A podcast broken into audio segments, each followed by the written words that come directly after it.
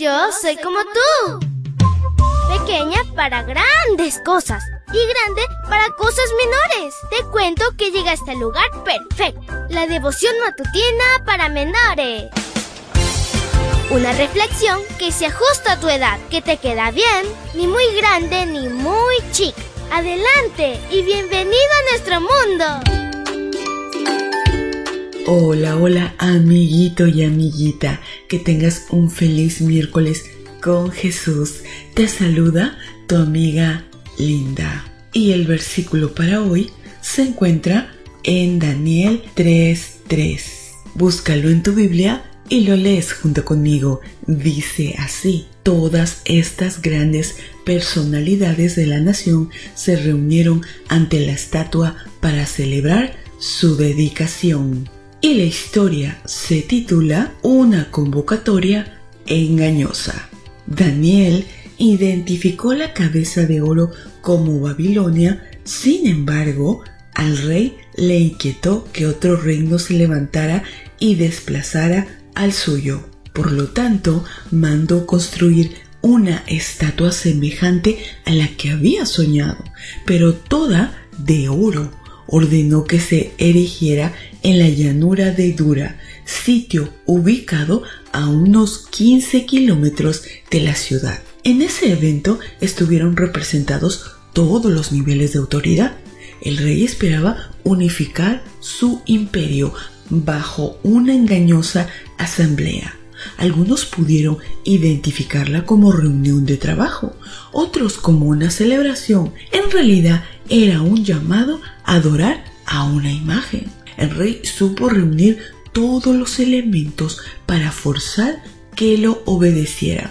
En primer lugar, en términos políticos, muchos iban a estar de acuerdo en obedecer sin importar lo que les pidieran. Pensaban así estar en buenos términos con el rey y prolongar su estancia en su puesto. Por otra parte, Nabucodonosor se valió de la música para crear un entorno emocional de tal manera que fueran impactados por lo que veían y oían.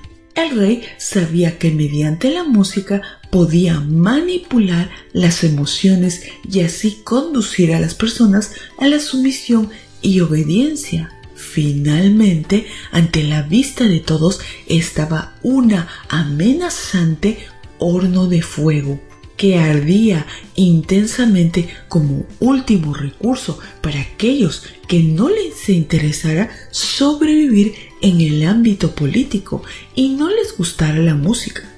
Así, estos últimos podrían ser inducidos a la adoración por un instinto de conservación. Lo que el rey no contaba es que a pesar de haber engrandecido su territorio mediante las conquistas, no iba a lograr que tres jóvenes obedecieran. ¿Cómo se dieron a conocer ellos? Simplemente por permanecer en la posición en la que ya estaban de pie. Si te das cuenta, no suscitaron la crisis, no levantaron la mano para darse a conocer, tampoco perdieron el tiempo argumentando, tan solo vieron cómo los que los rodeaban obedecieron por alguna de las tres razones ya mencionadas, así quedaron en evidencia.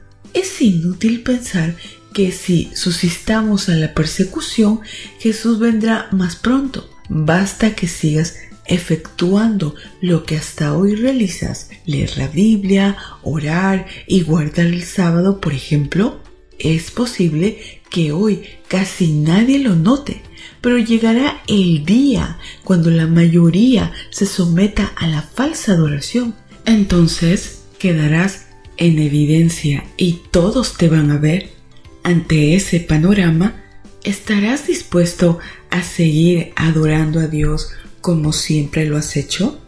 Querido Dios, en este día pedimos que tú puedas ayudarnos a ser valientes, leales y obedientes a ti desde hoy y para siempre, para poder, Señor, ser así como fueron estos muchachos, estos tres jóvenes. Ayúdanos con la ayuda de tu Santo Espíritu. Te lo pedimos en el nombre de Cristo Jesús. Amén y amén. Abrazo tototes de oso y nos vemos mañana para escuchar otra linda historia. Hasta luego. Hoy creciste un poco más. ¿Qué? Porque crecer en Cristo es mejor. La matutina de menores llegó por el tiempo y dedicación de Canaan Seventh Day Adventist Shores and Dear Ministry.